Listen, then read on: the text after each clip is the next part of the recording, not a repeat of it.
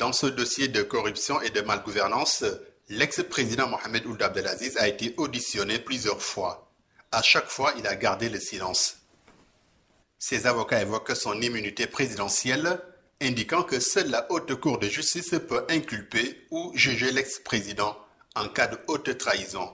Mais si Mohamed Ould Abdelaziz reste silencieux devant les enquêteurs, ses partisans, eux, ne le sont pas dans la rue.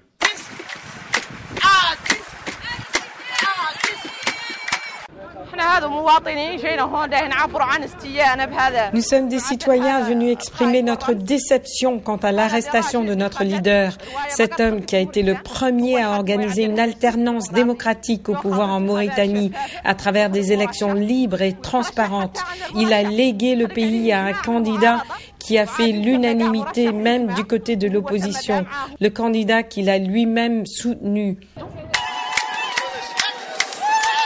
Les partisans de l'ex-président se mobilisent depuis l'annonce de sa détention en compagnie de près d'une trentaine de personnes, des anciens ministres et anciens directeurs de sociétés nationales à la Direction générale de la Sûreté nationale, en attendant leur déferment devant le parquet général.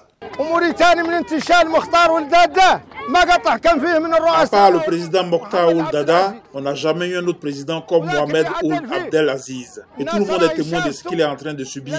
Comment l'actuel président peut faire juger celui qui l'a aidé à arriver au pouvoir? Tout le monde doit sortir pour dénoncer cela. Que tout le monde sorte. Et puis, ce n'est pas le président Aziz et ses ministres qui seraient les seuls fautifs.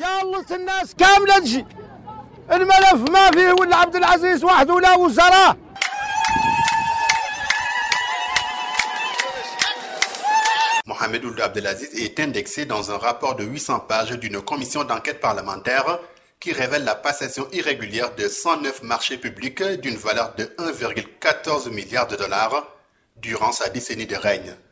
Des marchés relatifs à l'énergie, aux infrastructures et à la construction du nouvel aéroport de Nouakchott.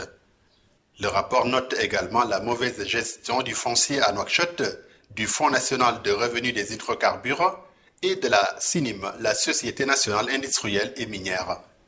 Il y a aussi l'attribution irrégulière d'une concession au port autonome de Nouakchott. Mohamed Diop pour VOA Afrique.